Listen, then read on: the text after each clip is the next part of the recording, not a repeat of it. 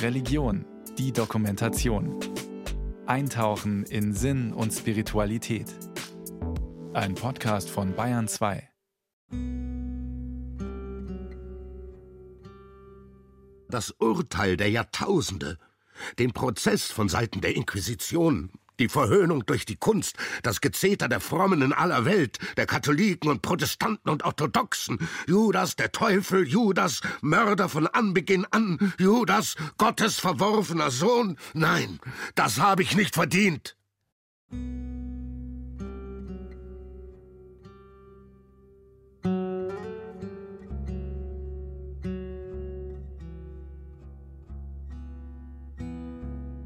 Drei Auftritte hintereinander im Hamburger Michel, zweimal im Berliner Dom, zweimal in der Leipziger Peterskirche und dann nochmal einer im Bremer Dom.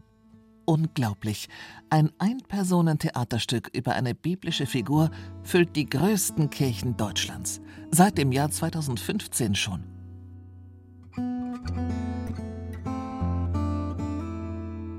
Eigentlich hatte es bei einer Aufführung bleiben sollen, doch dann überschlugen sich die Kritiker vor Lob. Und das Publikum verlangte mehr. Ich, Judas, ist das wohl erfolgreichste Bühnenstück mit biblischem Hintergrund, Tendenz bleibend. Mehr als 100.000 Menschen haben Judas schon gesehen. In Kirchen, Theatern und in Kinos. Das ist auch deshalb so erstaunlich, weil es um ziemlich Tiefgründiges geht, um Dunkles, um Schuld um den Kern des christlichen Glaubens, um Judas und Jesus. Gegrüßet seist du, Rabbi. Ja, das habe ich gesagt. Es war so abgesprochen zwischen uns. Ich befolgte seinen Befehl. Er konnte sich auf mich verlassen. Schauspieler Ben Becker spricht, spielt den Monolog des Judas des Jüngers Jesu, der ihn verriet und der mit einem Kuss, ausgerechnet mit einem Kuss dafür sorgte, dass er am Kreuz sterben musste. So schildert es die Bibel.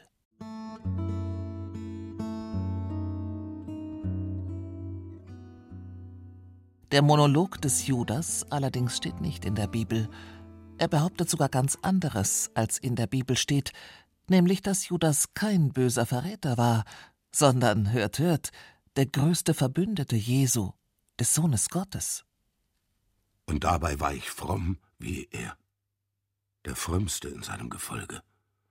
Einer, ich, musste es auf sich nehmen, Gottes Bote im Finstern zu werden. Ich war auserwählt worden, und ich verlange Respekt dafür, den Verworfenen in Gottes heiligem Drama zu spielen. Denn ich allein war stark genug dafür.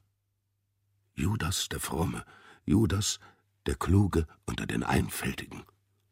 Judas appelliert an die Logik der Menschen und legt folgenden Gedankengang vor. Die Christen behaupten, der Tod Jesu habe die Menschen erlöst. Damit er gefangen genommen und gekreuzigt werden konnte, musste ein Mensch ihn verraten. Judas war also Teil eines göttlichen Planes. Die Menschen müssten ihm also eigentlich dankbar sein, stattdessen verteufeln sie ihn jedoch bis heute. Warum Ben Becker diesen Text spricht?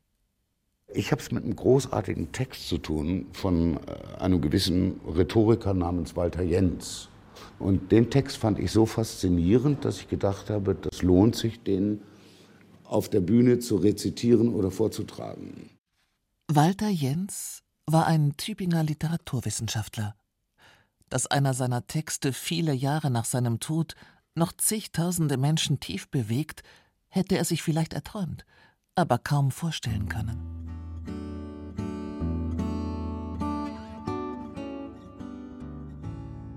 Auch für mich ist der bleibende Erfolg des Stückes eine Überraschung, eine schöne wohlgemerkt. Walter Jens war mir schon in jungen Jahren, in den 1980ern aufgefallen – dieser Literaturprofessor, der etwas verhutzelt aussah und mit so lauter Stimme und so gebildet sprechen konnte, er engagierte sich damals mit Leib und Seele für die Ziele der Friedensbewegung. Abrüstung statt Abschreckung, Frieden schaffen ohne Waffen. Wir jungen Menschen protestierten gegen das Wettrüsten. Eine Seite müsste doch endlich aufhören nachzurüsten, sonst könnte noch alles in einem atomaren Weltenbrand enden. Mit Respekt blickten wir auf die älteren, klugen und mutigen Männer und Frauen, die mit uns demonstrierten und die dafür sogar in Kauf nahmen, bestraft zu werden. Sie blockierten die Zufahrten amerikanischer Waffenlager. Sie setzten sich hin, hielten Plakate hoch gaben Interviews und sangen Friedenslieder. Heinrich Böll, Helmut Gollwitzer, Dorothee Sölle, Dietmar Schönherr, Günter Grass, Barbara Rütting und eben auch Walter Jens. Walter Jens, der Protestant und der Professor. Über antike Schriftsteller hielt er Vorträge, die seit den 60er Jahren im Bildungsfernsehen gezeigt wurden er beherrschte die Kunst der Rhetorik, wusste, wie man Menschen mit Sprache auch für tiefsinnige Themen fasziniert. Das imponierte mir. Nicht nur die alten Griechen brachte er mir nahe, auch über deutsche Schriftsteller sprach er so, dass deren Anliegen und ihre Bedeutung klar wurden. Heine, Lessing, Tucholsky. Für unterhaltsame Bildung ist Walter Jens ein Vorreiter. Belehrend war er, ja aber im besten Sinne. Walter Jens wollte die Menschen erreichen, oft sogar erschüttern. So wie in seinem Judas-Monolog. Da höhnen sie nun über den Juden mit dem roten Bart und seinem schälen Blick zur Seite, dorthin, wo das Silber liegt, und verdanken mir doch, sie alle zusammen, ihr Leben. Das riss mich damals mit. Ein kluger Gelehrter, kein Theologe, widmete sich dem Glauben und ganz besonders der Bibel. Wie inspirierend. Walter Jens, der die altgriechische Sprache aus dem FF kannte, übersetzte biblische Schriften neu. Martin Luthers Übersetzung kannte ich. Vor knapp 500 Jahren hatte der Reformator die Bibel in damals verständliches Deutsch übersetzt. Die Lutherbibel ist feurig, aber alt und sie wurde vor dem Zeithintergrund des 16. Jahrhunderts angefertigt. Heute kommt ihre Sprache vielen antiquiert vor. Neue deutsche Übersetzungen dagegen sind oft sehr sachlich, theologisch korrekt, manchmal zu geschliffen. Diese Situation erlebte Walter Jens als Herausforderung. Er wollte seine Leidenschaft, seine Lebenserfahrung und seine Weisheit in die Übersetzung, besser Übertragung der Texte einfließen lassen. Seine Übersetzung der Apokalypse hatte es mir besonders angetan. Was für ein kraftvoller Text. Und auch das Markus-Evangelium. Walter Jens hatte es geschafft, das Leben des Jesus von Nazareth schlicht und volksverbunden darzustellen. Mein Plan reifte. Diesen Walter Jens wollte ich kennenlernen, wollte ihn zu seiner Bibelübersetzung befragen.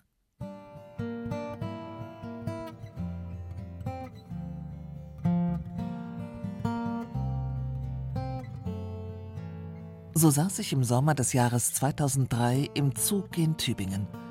An der dortigen altehrwürdigen Eberhard Karls Universität hatte Walter Jens lange gelehrt. Noch immer wohnte er in der Stadt. Eine ruhige Straße, ein Einfamilienhaus, vermutlich in den 1960ern gebaut. Seine Frau öffnete mir die Tür, auch sie eine Gelehrte. Inge Jens, Literaturwissenschaftlerin, wie ihr Mann. Sie führte mich in sein Arbeitszimmer. Die Wände waren bedeckt mit Regalen voller Bücher. Walter Jens begrüßte mich. Ja, so kannte ich ihn von Vorträgen und aus dem Fernsehen. Ein kluger Mann, leicht kauzig. Er nahm sich Zeit für mich und antwortete konzentriert. Uns trennten fast 40 Jahre. Dass ein junger Theologe, Journalist dazu, mit ihm über seine Art der Bibelübersetzung sprechen wollte, war ihm offensichtlich eine Freude. Es kommt darauf an, den Geist der Evangelien nach genauer Prüfung des griechischen Originaltextes selbstverständlich ins Rechte zu setzen. Ich habe, je mehr ich an den Texten arbeitete, mehr und mehr nicht nur die Worte Jesu, sondern die meisten Worte in rhythmischer, freier Prosa besetzt. Nicht in Versen, nicht in geläufiger Rede, sondern in freien Versen. Und wenn ich diese Texte übersetzt habe und saß an meiner Maschine, schrieb wie immer mit zwei Fingern, dann habe ich es laut gesprochen. Die Texte waren ursprünglich bestimmt am Anfang für junge Menschen in der DDR, die sich zu Jesus Christus bekannten, der jungen Gemeinde vor allen Dingen. Man muss einen Adressaten haben, wenn man da einsam am Schreibtisch sitzt. An manchen Stellen seiner Bibelübersetzungen hatte ich mich verwundert gefragt, ist es denn statthaft, so ganz andere Begriffe zu benutzen, als die altgriechischen Wörterbücher vorschlagen? Walter Jens, der Altphilologe und Bibelliebhaber, gewährte mir Einblick in seine Übersetzungswerkstatt. Ich bin Vers für Vers vorgegangen, mein liebes heiliges Griechisches immer wieder studierend und dann habe ich meinen Text geschrieben. Wie gesagt, demütig vor dem großen Meister, aber natürlich immer mit vielen Bedenken, auch mit manchen Kühnheiten. Also der Kelch, der heißt eben bei mir Becher. Kelch ist mir zu vornehm. Der Sektkelch, der Henkel Trockenkelch. Jesus trank, das heißt Paterion griechisch. Er trank aus einem irdenen Becher. Gebe dieser Becher an mir vorbei. Und so habe ich in verschiedener Weise hier das eigene gegen das Vertraute, abgegriffene, beliebige gesetzt. Zugänglicher sollten seine Übersetzungen also sein. Doch das ist nicht alles, was ihre Kraft ausmacht – Walter Jens arbeitete in seinen Übersetzungen die Relevanz der Texte für seine Zeit heraus, ohne sich dabei dem heutigen Zeitgeist anzubiedern. Ich hasse die anbietenden Texte. Jene Texte, die so sagen, na, das ist doch alles nur Bildzeitung eigentlich. Also, Geist und Fleisch, das ist keine leichte Lektüre. Da muss man dran arbeiten. Und da soll nachgedacht werden. Der Konfirmand soll drüber nachdenken und der Pfarrer auch. Also eine sehr schwierige Arbeit. Und man kann bei dieser Arbeit sehr viel Neues entdecken. Ich verstehe zum Beispiel nicht, dass das griechische Vater unser in den Himmeln, entois uranos, in den Himmeln, dass das nicht übernommen worden ist, das griechische.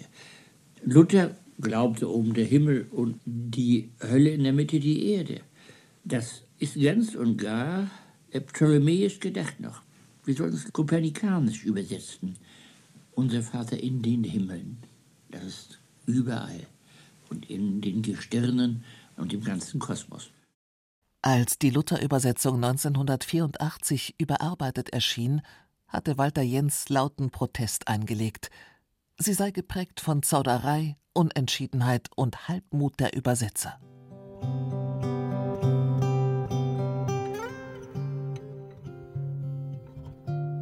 Plötzlich saß ich mit Walter Jens in dessen Bibelübersetzungswerkstatt. Gemeinsam verglichen wir viele Stellen. Luther, Jens, Jens, Luther. Wir stießen auf eine Formulierung am Ende des Matthäusevangeliums. In der Luther-Übersetzung heißt es: Kommt her zu mir, alle, die ihr mühselig und beladen seid, ich will euch erquicken. Nehmt auf euch mein Joch und lernt von mir, denn ich bin sanftmütig und von Herzen demütig. So werdet ihr Ruhe finden für eure Seelen, denn mein Joch ist sanft und meine Last ist leicht. Wie hat Walter Jens das übertragen? Viel härter, viel, wie ich glaube, präziser, auch in mancher Weise schrecklicher und dann wieder nachlassend, demütig, gütig. Hierher, zu mir Geknechtete, eingespannt in das Joch, wie ihr seid, und erschöpft von der Last. Ich will euch ausruhen lassen. Nehmt mein Joch auf die Schultern. Bedenkt, ich brauche keine Gewalt. Ich bin selbstlos und arm, und ihr werdet Ruhe finden in eurem Herzen. Denn mein Joch ist nicht hart und meine Last ist nicht schwer. Das Gegenteil zu aller Gewalt, zu allem Geknechtetsein, zu allen Riemen und grausamen Verwundungen. Ich brauche keine Gewalt. Ich bin selbstlos und arm. Und ihr werdet Ruhe finden in eurem Herzen. Der freundliche Herr, das Gegenteil eines Schinders. Wie? Ich bin sanftmütig und von Herzen demütig, soll plötzlich heißen, ich bin selbstlos und arm? Ich glaube, er stellt sich als den Geschundenen dar, denjenigen, der milde und freundlich ist, in seinem Elend. Ich bin arm und gerade deshalb ist es so auffällig, wenn ich mich den Menschen gegenüber als der Arme sanft gebe. Nicht unbedingt verständlicher, aber neue Perspektiven eröffnend. Ja, das ist Walter Jens gelungen. Nach anderthalb Stunden endete mein Bibelgespräch mit dem klugen Protestanten.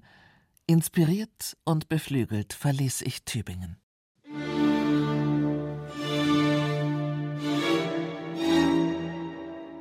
Der Tod Jesu am Kreuz ist eines der wichtigsten Symbole des christlichen Glaubens. Auch Walter Jens hat sich darüber Gedanken gemacht. Im Jahr nach unserer Begegnung sah ich ihn auf dem Bildschirm in der Klosterkirche Maulbronn. Und Walter Jens trug seine Gedanken zu Jesu letzten Worten vor. Und plötzlich wurde klar, was damals am Kreuz von Golgotha geschah, das ist nicht nur historisches oder in der Bibel geschildertes Geschehen, sondern es hat sehr viel mit dem zu tun, was heute auf der Welt geschieht. Es ist vollbracht ich habe Durst. Das sind schlichte, sehr sanfte Worte, die Jesus am Kreuz spricht. Kein triumphaler Appell, sondern menschliche Rede. Worte, die uns zur Schande ein millionenfaches Echo fanden, bis zu diesem Tag.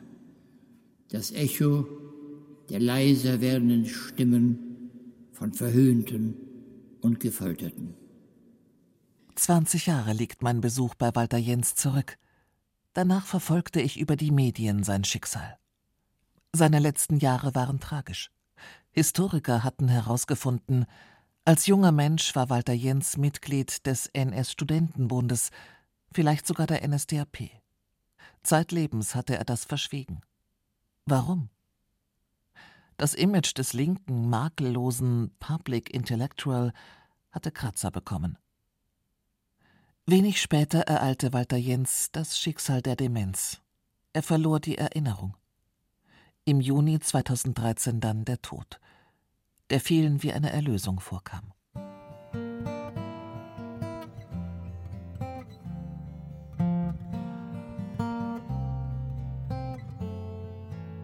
Walter Jens Schicksal ließ mir keine Ruhe. Im Frühjahr setzte ich mich wieder in den Zug gen Tübingen, von einem langjährigen Weggefährten wollte ich wissen, wie er Walter Jens in seinen letzten Jahren erlebt hat. Ich besuchte den Theologen und Germanisten Karl Josef Kuschel. Walter Jens ist ja mit 90 gestorben. Und die letzten acht Jahre, ihn so zu erleben, das war eine bittere und anrührende Erfahrung. Ein Mann dieser Brillanz, nicht wahr? Rhetorischen Kraft, Brillanz, auch dieses Wissen unter der Demenz zu erleben. Leiden kann man kaum sagen, denn kein Mensch weiß, was Demenzkranke erleben. Aber zu sehen, wie dieser Mann dann in den letzten Jahren vor allen Dingen dadurch überleben konnte, dass eine äh, einfache Bäuerin hier aus der Gegend sich seiner angenommen hat, ihn in Pflege genommen hat und ihn jeden Tag in ihren Bauernhof mitgenommen hat, ne, wo er mit Tieren dann spielte. Karl Josef Kuschel hatte Ende der 1970er Jahre in Walter Jens seinen Doktorvater gefunden. Jesus in der Weltliteratur, das wurde dann später auch das Lebensthema Kuschels, auch dank Walter Jens Begleitung und Inspiration. Kuschel bewundert noch immer die große Gelehrtheit von Walter Jens. Ursprünglich gehörte er ja zu den klassischen Intellektuellen, die ja gar keinen Bezug mehr zum Christentum hatten. Und ähm, er hatte so etwas wie ein alexandrinisches Bildungsideal, das ist ein Wort von ihm. Er beherrschte wirklich die Weltliteratur, hatte sich da eingelesen. Also er konnte über, über Faulkner genauso brillant reden wie über Sophokles. Nicht? Oder über Hemingway genauso wie über Gide. Äh, mit anderen Worten, ein alexandrinisches Bildungsideal, also die Gleichzeitigkeit aller, aller kulturellen Codes. Nicht? Das beherrschte man und spielte man auch damit. Und das änderte sich merkwürdigerweise so ab Mitte der 60er Jahre. Da erwachte er nämlich zu politischem Bewusstsein. Ja? Und merkte, diese Spielerei mit den, mit den Bildungsinhalten, das ist politisch unfruchtbar. Ja? Da gewinnt man ein paar Intellektuelle, aber hat keinen Einfluss nicht? und drückt sich natürlich auch vor den aktuellen Fragen. Und das hat ihm zu denken gegeben. Und daher wohl die Kehre sozusagen zu dem Jesuanischen. Ich nenne das immer seine jesuanische Kehre.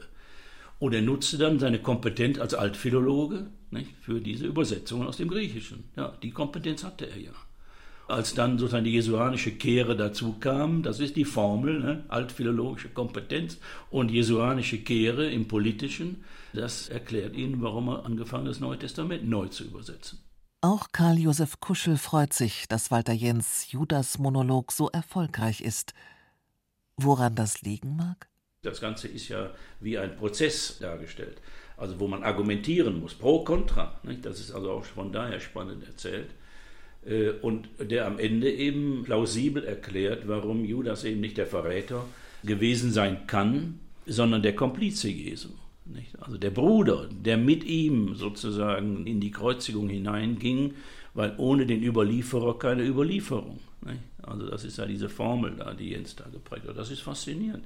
Also das ist, glaube ich, für die Leute zum ersten Mal machen die sich klar, dass man die Geschichte Jesu auch ganz anders lesen kann und dass in diesem Judas-Jesus-Drama ja sehr viel Sprengstoff, vor allen Dingen gegen das äh, dualistische Denken, ne? das sollte aufgebrochen werden. Und auch der Monolog ist, äh, ist einfach atemberaubend, sprachlich schon atemberaubend. Atemberaubend, ja. Am Ende kommt Judas ins Grübeln. Was, wenn er Nein gesagt hätte zu dem göttlichen Plan? Was, wenn er sich geweigert hätte mitzuspielen und Jesus zu verraten so wie er selbst es gewünscht hätte. Dann, dann. Wenn ich Nein gesagt hätte, Herr, wärst du am Leben geblieben und hättest ein freundlicher alter Mann werden können. Ein Zimmerer, dessen Kunst berühmt gewesen wäre, weit über Galiläa hinaus. Und ich hätte deine Lehre verkündet, eine sanfte Friedensdoktrin, die jedermann die Wahl lässt, sich frei zu entscheiden. Kein Blut hätte sich bei meinem Nein über die Erde ergossen. Und niemand, Herr, hätte uns Juden verfolgt, denn es wäre ja keiner schuldig gewesen an deinem Tod, dem sanften Ende eines alten Zimmermanns, der hochgeachtet unter den Bürgern nach Nazareth heimgekehrt wäre. Kein Pogrom, kein Lager, kein Gas. Hilf mir, Herr! Erbarme dich meiner.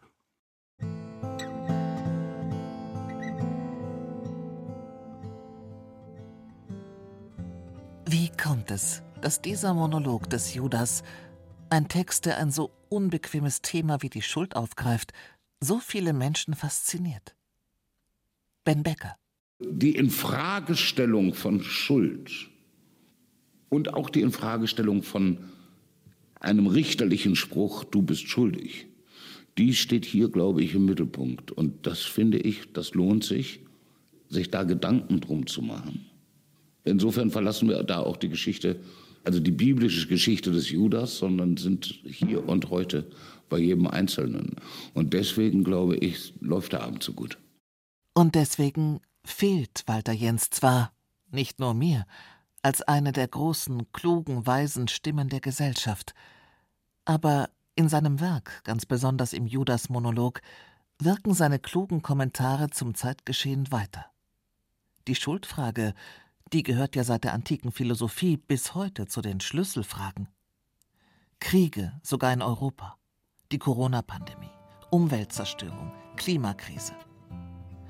Manchmal frage ich mich, was hätte Walter Jens wohl dazu gesagt? Vermutlich hätte er ähnlich argumentiert wie zu den brennenden Themen seiner Zeit. Macht es euch nicht zu einfach mit Schuldzuweisungen. Nehmt auch mal andere ungewohnte Perspektiven ein. Holt euch Rat in den alten Schriften der Weltliteratur. Die Bibel gehört an erster Stelle dazu. Wie Scheitern und Gelingen, Tod und Sterben, Freiheit und Gerechtigkeit zusammenhängen, dafür findet ihr Inspiration in der Bibel, besonders in der wundervoll gebrochenen Geschichte des Jesus von Nazareth.